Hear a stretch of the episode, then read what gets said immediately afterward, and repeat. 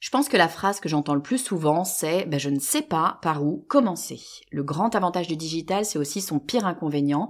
Il permet de quasiment tout faire, mais du coup, ben, on sait plus ce qu'on doit faire. Et c'est un vrai problème parce que soit on s'éparpille, ou alors on reste bloqué à rien faire, et ça, c'est pas possible. C'est vraiment trop dommage de passer à côté de tout ce que le digital peut nous apporter. Alors j'ai créé un mini programme, 5 jours. Je vous donne 5 jours pour remettre à plat votre stratégie digitale. Rien de compliqué, je vous envoie un mail par jour avec à chaque fois un élément essentiel à mettre au clair dans votre stratégie. Et je vous promets qu'au bout d'une semaine, ben, vous y verrez beaucoup plus clair. C'est gratuit, il n'y a pas d'enjeu, c'est juste entre nous, mais ça pourrait changer la trajectoire de votre marque. Pour recevoir mes emails, il vous suffit d'aller sur le podcast du marketing.com slash 5 jours. Vous écoutez le podcast du marketing, épisode 86.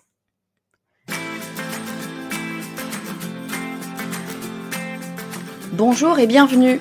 Je suis Estelle Ballot et je suis ravie de vous recevoir sur le podcast du marketing. À chaque épisode, je vous propose d'analyser les techniques marketing qui marchent, pas à pas et très concrètement, pour développer votre activité. L'adage dit Seul on va plus vite, ensemble on va plus loin. Et si la réalité, c'était qu'ensemble, on va plus vite et plus loin. Mon invité d'aujourd'hui a travaillé pendant 8 ans dans le gros hacking aux États-Unis et elle a pu remarquer à quel point les entreprises américaines collaboraient. Et surtout, elle a vu que ces partenariats les menaient très vite, très loin. De retour en France, elle se rend compte que le co-marketing est loin d'être aussi développé et elle se fait mission d'aider les entreprises à travailler ensemble parce qu'elle est persuadée que c'est un système vertueux pour tout le monde. Au lieu de nous mettre en compétition, il nous fait unir nos forces. Pour simplifier la tâche des marques, elle a créé Richmaker, qui est, comme elle le dit, le mythique des entreprises. Son algorithme met en relation les entreprises qui auraient eh bien, un intérêt à travailler ensemble. J'aime beaucoup la philosophie derrière cette pratique. J'ai donc demandé à Caroline Mignot de venir nous en dire plus et nous expliquer comment mettre en place une campagne de co-marketing. Bonjour Caroline et bienvenue sur le podcast du marketing. Bonjour Estelle, je suis ravie d'être ici. Merci pour l'invite. Ah bah écoute, je suis très très contente de te recevoir. Aujourd'hui, on va parler d'un sujet dont on parle finalement pas si souvent que ça. On en discutait en, off euh, juste avant d'enregistrer. C'est le sujet du co-marketing, c'est-à-dire du, du, partenariat. Donc tu vas nous expliquer un petit peu euh, tout ça, tout ce grand thème euh, qu'est le co-marketing. Juste avant qu'on commence, est-ce que tu peux nous dire qui tu es et ce que tu fais? Avec plaisir. Alors, je m'appelle Caroline, je viens d'avoir 30 ans et du coup, je suis devenue entrepreneur, pas tellement par vocation, mais parce que euh, j'étais une marketeuse un petit peu désillusionnée de me rendre compte que les départements marketing étaient devenus un petit peu des salles de marché, que la publicité était devenue un réflexe un peu automatique. Et du coup, après 10 euh, ans à rêver de ce beau projet d'une plateforme qui permet aux marques de faire des collabs facilement, je me suis dit, si personne le fait, ce sera moi, je vais développer mon projet.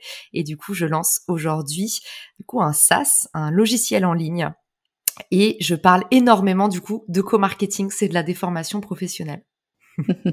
Génial. Bon, bah cool. Et du coup, bah, est-ce que tu peux nous dire un petit peu euh, ce que c'est, euh, en tout cas pour toi, parce que bon, il peut y avoir plein de définitions différentes, mais qu'est-ce que c'est pour toi le co-marketing? Je suis pas sûre que les gens qui nous écoutent euh, aient quelque chose de très très clair derrière ce terme-là. Bah c'est vrai. Et d'ailleurs, le premier réflexe, c'est certainement du rejet c'est de se dire encore, il nous colle encore un buzzword. Vraiment, les marketeurs, ils ne sont jamais fatigués. Et, et, en fait, j'ai été confrontée à un problème quand j'ai lancé euh, quand j'ai lancé mon mon projet, c'est que personne ne comprenait le terme partenariat parce qu'on met trop de choses différentes dedans. Euh, pour certains, c'est une façon de parler de leurs clients, leurs meilleurs clients. C'est une façon un peu diplomatique de parler de ses clients.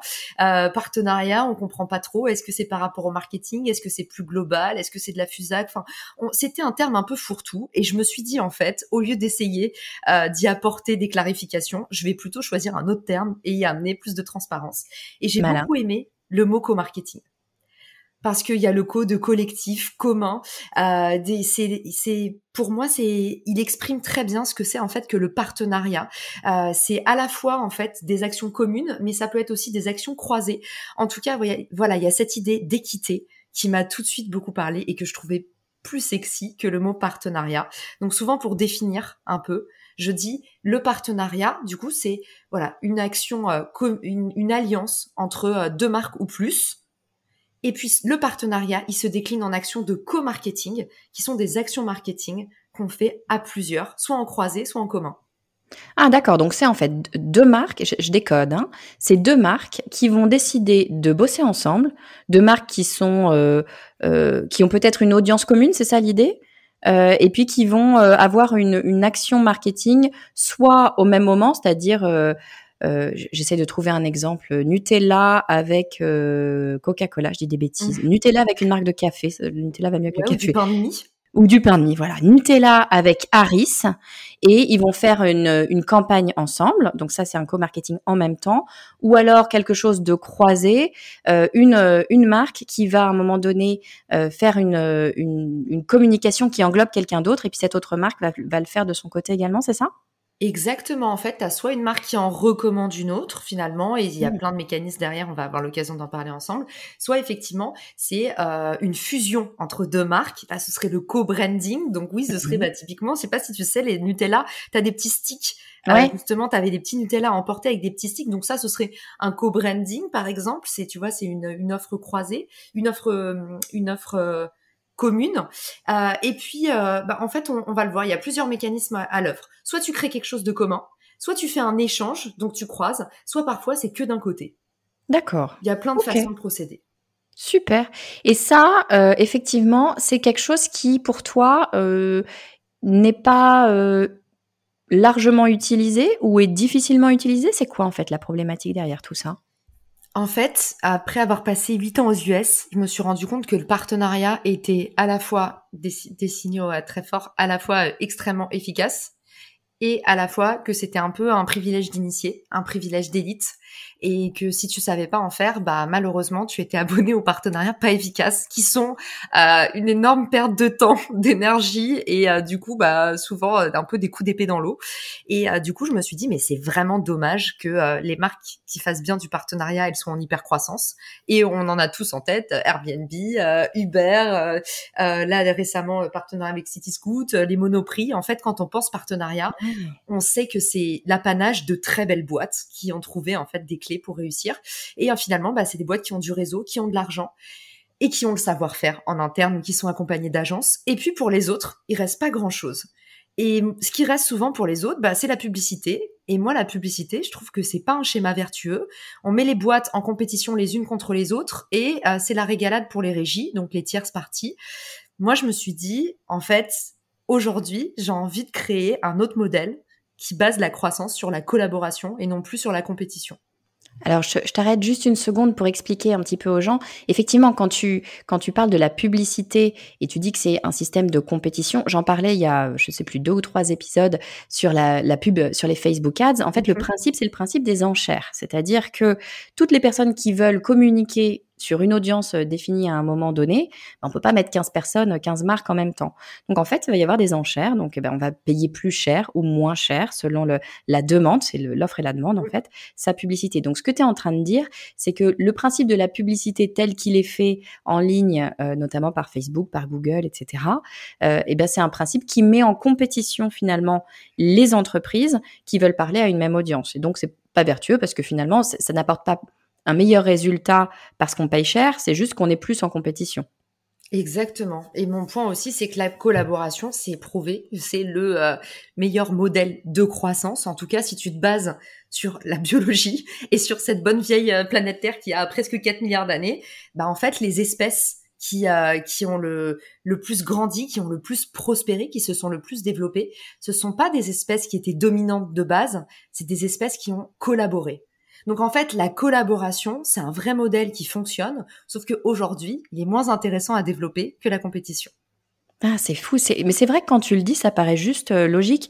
Même, tu vois, quand tu, quand tu fais un brainstorming, moi, je brainstorm souvent, je travaille toute seule. Donc, je brainstorm effectivement souvent toute seule. Mais la réalité, et je le sais pour avoir travaillé en équipe plein, plein, plein, plein de fois et durant de nombreuses années, il y a beaucoup plus d'idées qui sortent, non pas parce que tu es plusieurs individus les uns à côté des autres et que tu vas cumuler les idées, mais parce que l'idée de quelqu'un d'autre va faire rebondir, va créer une autre idée chez toi, etc. Et donc d'être à plusieurs, on, crée, on crée beaucoup, beaucoup plus.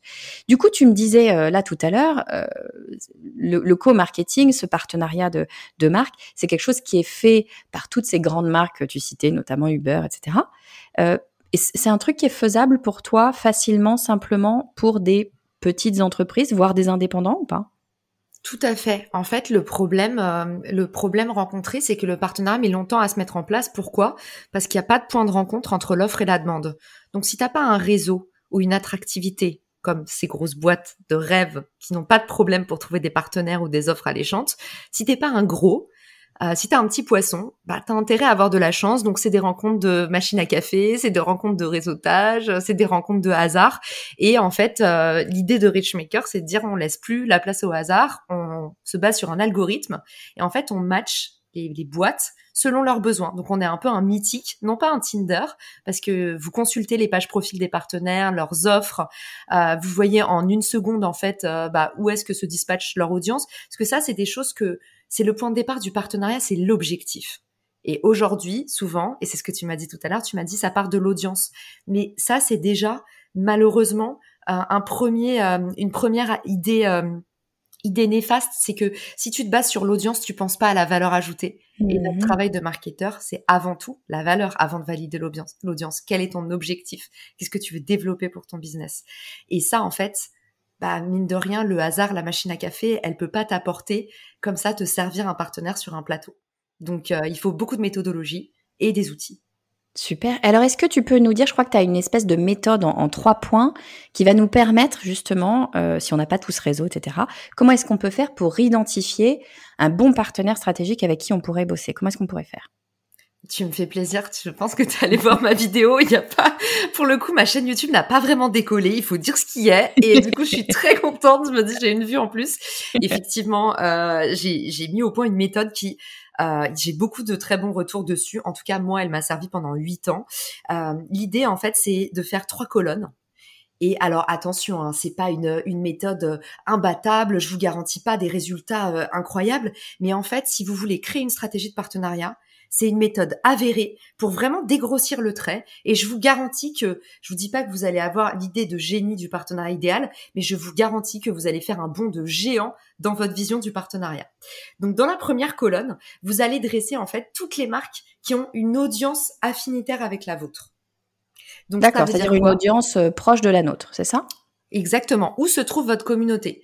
Euh, Par exemple, euh, toi Estelle, tu sais que ta communauté qui écoute le podcast du marketing, tu vas savoir que tu as environ 80% euh, peut-être, tu vois, je vais peut-être dire des bêtises parce ouais, vas-y, vas-y. On connaît pas forcément l'audience des autres. 80% d'entrepreneurs, 20% de marketeurs grands comptes et peut-être 10% d'indépendants. Bah, c'est... Ah, ouais, non, tu y es pas. plus... On est plus sûr, je pense, 60% indépendants, euh, 35% marketeurs et le reste en étudiant. Moi, je pense que de toute façon, j'ai mal fait mon discours j'ai fait, 80-20. J'ai, j'ai, je me suis basée. Il y a plus que 100. Ah ouais, ouais. Euh, mais une grosse audience, c'est pour ça. C'est ça une audience qui est à fond en plus, qui est très enflammée. Elle est à 110%. Euh, mais pour le coup, euh, où se trouve ton audience, c'est aussi bah, si vous avez une marque euh, de bijoux euh, vous savez que vous avez une audience euh, plutôt citadine, donc vous vous dites bah où est-ce qu'elle va mon audience? Bah peut-être qu'elle a un Vélib, peut-être qu'elle prend le City Scoot, peut-être qu'elle prend le métro, puis peut-être qu'elle est flexitarienne, peut-être. Enfin, il faut que vous détectiez des usages corollaires, comme on dit, et que vous suiviez un peu votre utilisateur ou votre client, selon si vous êtes en B2B et B2C. Et donc dans cette première colonne, vous allez jeter pêle-mêle pêle-mêle toutes, euh, tous les, toutes les marques, toutes les entreprises qui ont une audience du coup affinitaire avec la vôtre. Je te coupe une demi-seconde parce que là, c'est à moi que tu fais plaisir, Caroline. Donc, pour connaître tout ça, il faut connaître quoi? Son persona. Et je parle du persona. Donc, ça se vérifie. Je parle du persona à tous les épisodes du podcast du marketing. C'était juste mon petit, mon petit clin d'œil. Donc, le persona est vraiment important. Le pattern est respecté. Check. Excellent. Dans cette deuxième colonne, on a le culture fit. Et le culture fit, c'est que quelque part, il faut que vous ayez une adéquation en termes de vision, valeur, process. Ce n'est pas que des mots un peu euh, bullshit euh, qui font plaisir aux communicants. C'est une réalité parce que le partenariat, il va se construire dans l'opérationnel. L'opérationnel, c'est le moment où vous allez main dans le cambouis et même si vous avez un super projet, euh, que ça répond bien, que l'audience est contente, vous offrez de la valeur ajoutée, et ben finalement, si vous n'avez pas la même façon de travailler, vous risquez, euh, vous risquez la chute avec votre partenaire. En tout cas, des malentendus, des mauvaises ambiances, aller au travail avec la boule au ventre, euh, faire des erreurs bêtes parce que vous stressez. Donc, c'est important de valider un culture fit. Je vous donne un autre exemple. Si vous êtes la redoute et que vous faites pas d'angora, vous savez que dans cette colonne numéro 2, euh, il y aura pas les acteurs de la colonne numéro 1 euh, qui font de la fourrure ou de l'angora. Voilà, l'idée c'est Est-ce que et pardon, est-ce que ton culture fit, du coup, tu peux le rejoindre au en fait, c'est tes valeurs. C'est c'est t'assurer que tes valeurs sont en ligne avec les valeurs de, du partenaire, c'est ça? Dans culture fit, moi je mets vraiment vision, valeur et process. Ça va aussi être, euh, tu vois, moi typiquement, je fais des partenariats avec des incubateurs. autant dans ma colonne numéro 1, j'ai BPI France, autant je sais que moi j'aime, euh, j'ai besoin d'une certaine vélocité qui fait qu'aujourd'hui j'ai pas du tout envie de construire un partenariat sur sept mois avec 15 interlocuteurs chez BPI France. Je préfère avancer avec des School Lab, des Scalesia, tu vois. Donc euh, pour moi le, le process c'est aussi euh, voilà, si vous avez envie d'être extrêmement véloce ou si vous êtes une grosse structure avec plein de process, n'allez pas vous mettre avec une petite start-up où vous savez qu'ils ont ils sont dans l'urgence de créer quelque chose. Donc pour moi ça ça compte aussi dans, pour la réussite opérationnelle. Super. Et, la dernière colonne, euh, la dernière colonne, c'est les ressources. Et du coup, les ressources, euh, là, en fait, c'est est-ce que ce partenaire, encore une fois, hein, c'est un tableau qui n'avertit que d'être pragmatique, il va vous apporter euh, des leviers qui vous complètent ou vous renforcent. Un exemple tout bête, si tu décides de te lancer sur YouTube et que c'est dans ton objectif de l'année, tu ne peux pas aller vers un partenaire qui, en fait, va pas avoir soit, encore une fois, on met plein de choses derrière YouTube, un super speaker, ça veut dire qu'il va t'apporter une ressource, soit une communauté, soit ça peut être aussi une infrastructure. Tu vois, c'est aussi large que ça finalement les ressources pour moi, c'est de plusieurs ordres. Mais il faut en fait que ça remplisse cette, ce critère. Donc pour récapituler, vous partez de votre objectif, qu'est-ce que vous voulez atteindre ou développer? Est-ce que vous voulez faire de l'acquisition? Est-ce que vous voulez faire de la notoriété? Ensuite, vous dressez du coup les, les audiences affinitaires à qui en fait euh, qui finalement, qui est dans votre écosystème? C'est simplement mhm. ça que ça veut dire. Colonne 1. Vous balancez dans la colonne 2 tous ceux qui, en plus, ont un fit de culture parfait, donc vision, valeur, process. Ça, ça remplit ces trois cases. Et dans la colonne 3, qui est-ce qui a des, des, leviers qui vous complètent ou vous renforcent? Et ça va être des réseaux sociaux, une belle communauté, un bon, un bon speaker, un savoir-faire, une boîte qui fait de la, des super vidéos. Et en fait, normalement, dans la colonne numéro 3, vous avez des acteurs qui déchirent. Et vous vous dites, peut-être j'ai un aha moment. Ça veut dire peut-être j'ai une petite ampoule au-dessus de la tête et je me dis ah tiens j'avais pas pensé à ça. Et alors, question là qui me vient en t'écoutant, euh, tes trois colonnes, donc tu avances de gauche à droite. En fait, tu, commences avec la une, tu t'enlèves certaines personnes sur la 2 et, etc. sur la 3. Euh, comment est-ce que tu fais justement pour check out? Est-ce que euh, tu le fais d'instinct? Parce que tu te dis, je reprends ton exemple de la BPI, on n'a rien contre la BPI, mais d'un point de vue process, tu te dis non, moi je, je vais pas fitter avec la BPI, ou est-ce que tu les contactes et puis tu commences à discuter avec eux pour essayer de comprendre si ça va fitter entre vous? Comment est-ce que tu fonctionnes? Euh, honnêtement, là, dans le cadre du petit tableau, normalement, vous avez une, enfin, à vue de nez, vous êtes capable de savoir si ça peut le faire ou pas. Euh, c'est-à-dire est-ce que c'est une grosse équipe par rapport à vous? Et honnêtement, ça c'est moi, je sais que c'est un critère qui m'est propre. J'ai pas envie en lancement de projet de travailler avec une grosse structure parce que je sais que ça va me freiner. Peut-être que vous, vous avez envie de bosser avec un grand groupe, hein. Donc euh, c'est pas des critères qui sont. C'est vos... en fait le culture fit, c'est vos critères à vous, mais c'est quelque part des critères qui vont conditionner la réussite opérationnelle de votre projet. Donc peut-être que c'est on fera pas de fourrure. Peut-être que c'est on fait que des projets à impact. Peut-être que c'est on veut bosser qu'avec des partenaires qui ont un cycle de vie de partenariat de cinq mois maximum. Euh, tu vois, tu mets ce que tu veux dans le dans la culture finalement. Et toi, finalement, ces critères-là, tu les, tu les comprends assez d'instinct, assez, assez simplement. Tu les vois, euh, c'est des critères relativement évidents. Donc, ça va assez vite finalement à faire ces, cette colonne et cette liste de partenaires potentiels. Ah ouais, donc super simple à faire. Et une fois que tu as tes, tes, ta liste de partenaires potentiels, Comment tu fais? Là Tu les contactes euh, comme ça en direct? Comment tu comment tu comment ça marche? Alors justement, c'est marrant que tu en parles parce que euh, souvent euh, j'ai la j'ai la le frein principal. Les gens me disent le partenaire n'a pas répondu après un email. Mhm. Et souvent une, une métaphore que j'utilise, enfin je fais souvent le euh, le parallèle avec la vente.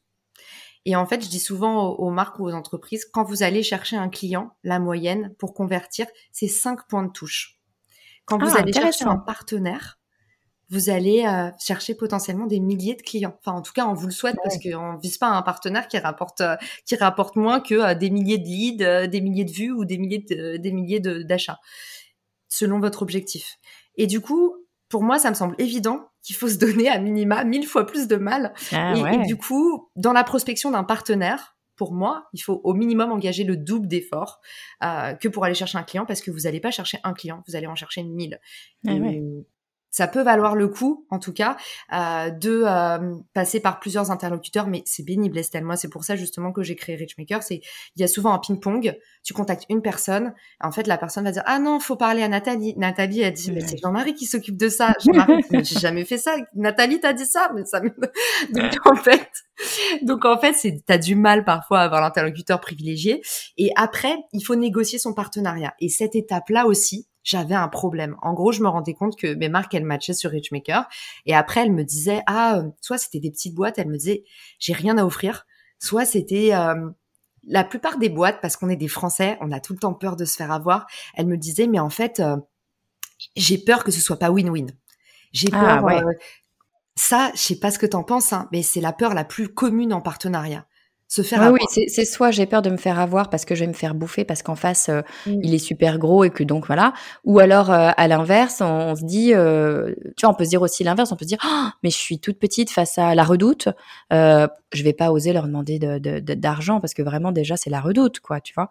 Donc c'est vrai que c'est pas simple de se positionner. Je suis d'accord.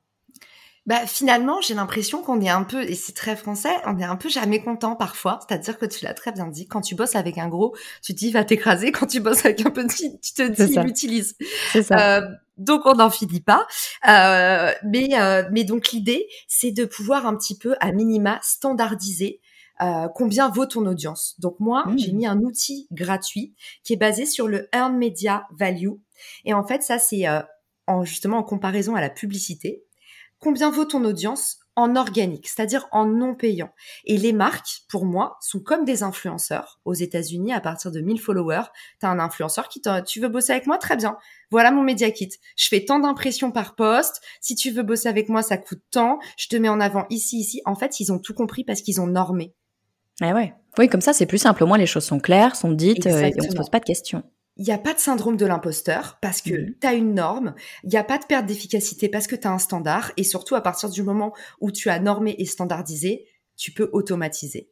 Et ça, mmh. euh, c'est euh, pour moi, c'est le nerf de la guerre. C'est là où vraiment le partenariat, il gagne, euh, il monte en compétence. C'est quand tu arrives en fait à dire, voilà, bah moi, mon partenariat, réduire pour moi l'échelle sur Richmaker d'un partenariat de 6-7 mois, mais tu sais, même parfois un an de négociation à genre 2-3 jours. Moi, je veux que ce ah soit actionnable. Eh ouais. Et c'est quoi d'ailleurs Combien de temps ça dure? C'est quoi le cycle de vie d'un partenariat? Combien de temps ça Comment ça marche? Honnêtement, ça dépend. Il y a, moi, j'ai recensé neuf types de co-marketing. Donc, euh, tu peux avoir euh, des échanges de visibilité. Alors ça, tu vois, cycle de vie. Euh, tu, demain, tu as, tu fais un échange sur une newsletter avec Aline de The Bee Boost bah tu vois c'est c'est ultra c'est ultra facilement actionnable.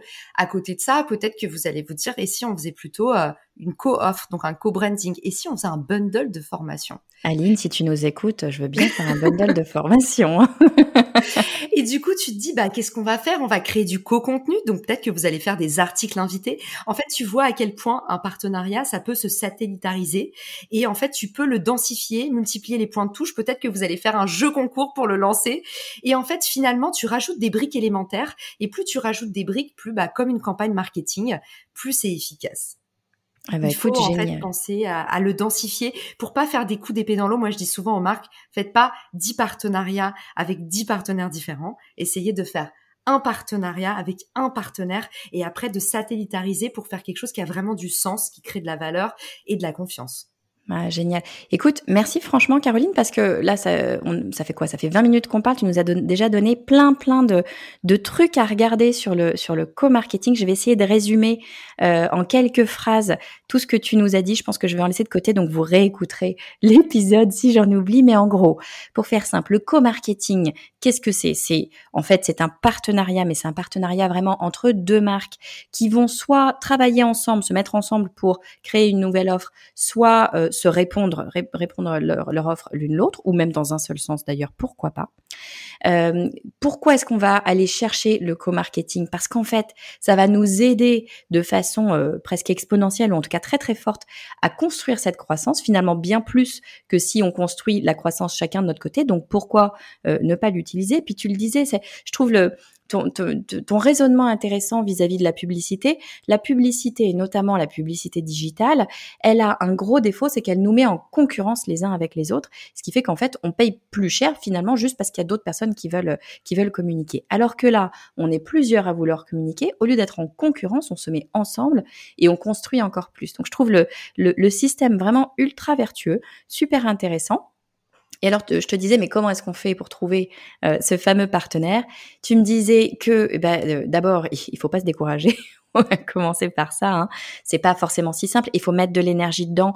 Et tu disais, euh, on va pas chercher juste un partenaire, on va chercher potentiellement des milliers de clients. Donc il faut mettre encore plus d'énergie que l'énergie qu'on va mettre dans la recherche euh, d'un seul client. Tu disais, mettons au moins le double. Effectivement, si j'en récupère 1000, je veux bien en mettre le double, euh, voire même beaucoup plus d'ailleurs. Donc en tout cas, il faut pas se décourager. Il faut mettre de l'énergie dedans. Toi, tu as un outil. Je mettrai le lien hein, de Richmaker dans les notes de l'épisode, mais tu as un outil qui, qui en fait, qui simplifie, qui facilite la rencontre entre deux partenaires, qu'on soit gros ou qu'on soit petit d'ailleurs, euh, peu, importe. Ensuite, tu disais qu'il faut aussi savoir se valoriser. Moi, je trouve que c'est un élément très important. Et notamment, j'ai envie de le dire, pardon, hein, je le remets toujours un peu à la sauce féminine, mais notamment quand on est une femme et qu'on travaille, par exemple, comme indépendant, c'est souvent un peu différent quand on, on, est derrière une marque. Mais quand on est indépendant, bien souvent, euh, c'est pas vrai que pour les femmes d'ailleurs, mais je crois que ça l'est encore peut-être plus pour les femmes on a des difficultés à se mettre en avant et à se donner son véritable prix juste. Je sais pas si c'est le mot prix qu'il faut mettre, mais en tout cas, sa véritable valeur. Toi, tu as un outil qui en plus est gratuit et qui nous permet de, de façon ultra normée, euh, un peu voilà simple, carré, de dire bah, combien notre audience euh, peut nous rapporter finalement pour mmh pouvoir se positionner plus simplement. Et puis ce que tu dis, c'est que le cycle de vie d'un partenariat, en fait, finalement, il reste à inventer, c'est-à-dire que à chaque partenariat, à chacun de créer le partenariat qu'on veut. Donc c'est vraiment une page blanche et puis on fait bien ce qu'on veut. Finalement, tout euh, tout est possible avec le partenariat.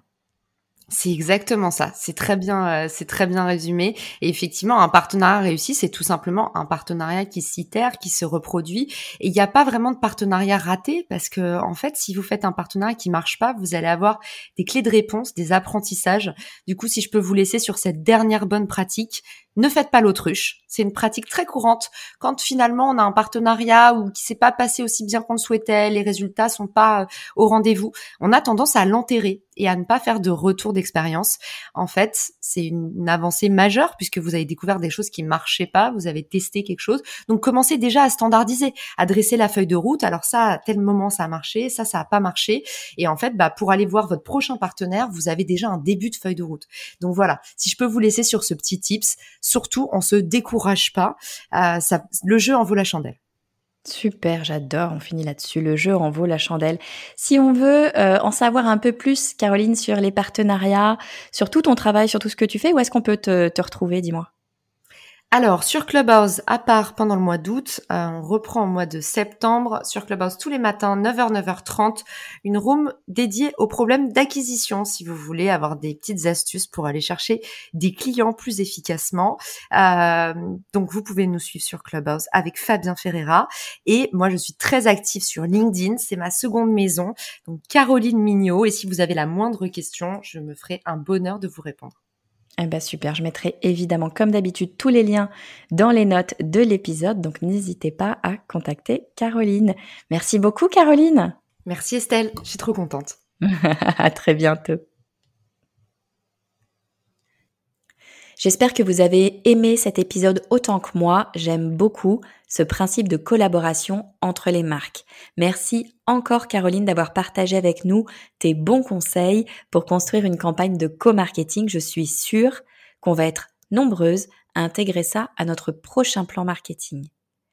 Si cet épisode vous a plu et si vous voulez soutenir le podcast du marketing, le meilleur moyen, c'est de me laisser un avis 5 étoiles sur iTunes. Pas besoin d'être sur Apple pour le faire, c'est accessible depuis un PC ou un Android. Ça aidera plein de gens à découvrir le podcast du marketing et moi, eh bien ça me dira que ce podcast vous plaît et qu'il faut que je continue à vous produire des nouveaux épisodes. Je vous dis à très vite.